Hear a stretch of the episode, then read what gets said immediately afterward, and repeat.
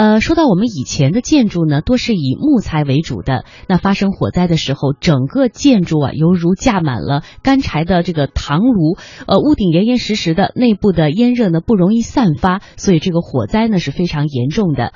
其实，在历史上也有关于火灾的一些记载，比如说史书上记载，在宋代一一八七年的五月，成都府市火焚万余家，这个焚呢就是焚烧了万余家，一场火灾烧了。万户人家的房子放在今天看呢，这是不可想象的。在今天的节目当中呢，我们就从全国消防日说起，和您说一说古人和火有关的那些故事。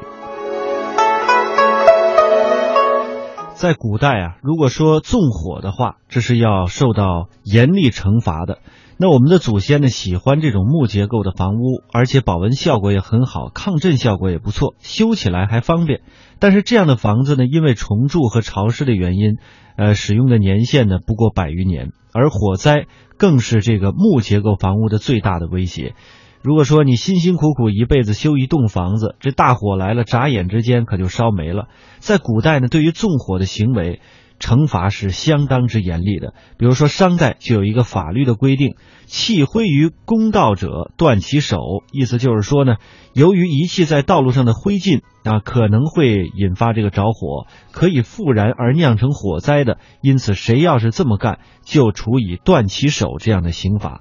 把柴火燃烧后之后的这个灰烬呢，倒在路上或者街上，就要把手砍了。这是一个消防的法律，可谓是史上最严的。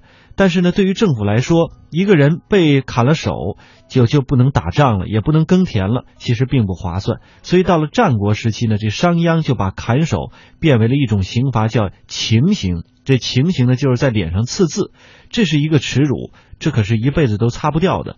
但是呢，官府呢，呃，争取做苦力，哎，上战场呢又不受影响，这就变成了这个情形。嗯，到后来呢，这估计也没人敢这个弃灰了。但是引发火灾的原因还是很多呀，所以中国古代城市里呢，基本都有这个宵禁的规矩，就是到了晚上，不但不能出门。还不能这个点灯点火，汉代的法律就有这么一说：说白骨之后燃火者鞭一百。哎，除了一些重大的节日，古代中国的这个城市的夜晚其实很是很单调的。以上呢，其实我们说这些呢都是为了预防。但是如果酿成火灾怎么办呢？如果是不小心。呃，失火造成了隔壁房屋的损毁，这在唐宋是要被流放两千里的。而且在火灾当中，如果有人受到伤害或者死亡，那就是要算成这个故意伤害或者是杀人罪的。而假如是有意放火，那基本上处理的意见只有一个字了啊，那就是斩。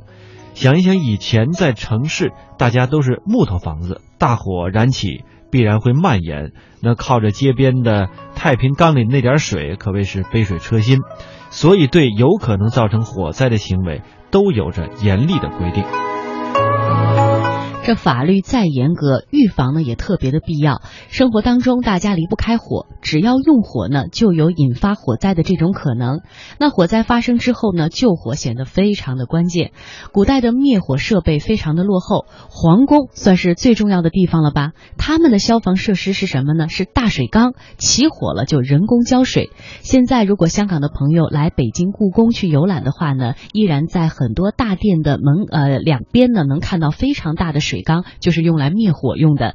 以前呢，消防呢还没有分离出来。比如说，汉代的消防与社会治安的各项工作都由执金吾这样的一个呃官员，这个名称的官员来负责。他们呢有小偷要抓，发大水要抗洪，发大火要灭火，城里的非常事件都得管。直到唐代才出现了武侯铺这样的呃治安消防组织。这种武侯铺呢。大城门有一百人，大坊三十人，小城门有二十人，小坊有五人。说到宋代，是中国历史上城市火灾发生比较多的朝代。宋代的商业非常的发达，很多的城市呢都取消了宵禁，也就是说晚上大家是可以出来玩的。对于商家来说，这是好事儿。繁华的夜市呢代表着兴盛，但是天黑得点火吧，点灯吧。这有火的地方呢，就有可能发生火灾了。越热闹的地方，被火烧的可能性当然也就越高了。像我们前面提到的，宋代成都府的一场大火，烧了万户人家。这基本上就是说，一场大火，一个小半个成都吧就被烧完了。两宋三百余年历史当中呢，皇帝亲自过问的大型火灾，平均是每年一次，连皇宫也会经常被烧。当时的名人文天祥等等呢，也都有过家里遭遇火灾的经历。宋代为了灭火，专门成立了军巡铺，他的职责呢就是夜间巡警，督促居民按时熄灯，消除一些火灾的隐患，及时发现火警。这个呃军巡铺啊，还在高处呃建了这个望火楼，楼上呢有人瞭望，发现火灾的时候、火警的时候及时报告。尽管如此，但是大型的火灾还是发生了很多次。这个呢是与当时的这种住宅的密集有关，一家着火很容易蔓延开来。哎，那到了明朝的时候呢，一些城市还组建了专业的这个消防部队啊，那当时叫做火兵。火兵呢设在城中心或者是建筑比较密集、人员聚居之处。那当时配有水桶，还有一些竹梯啊、呃斧子、锯子这些救火的器具。清朝一些城市呢也有专门的救火的兵丁、救火的这个夫头啊，慢慢的才有了一些专业的架势。而到了清末。一九零三年的时候，全国第一批成立了三支专业的消防队，这其中成都就有一支，办公地点呢在华兴街，有七十多人。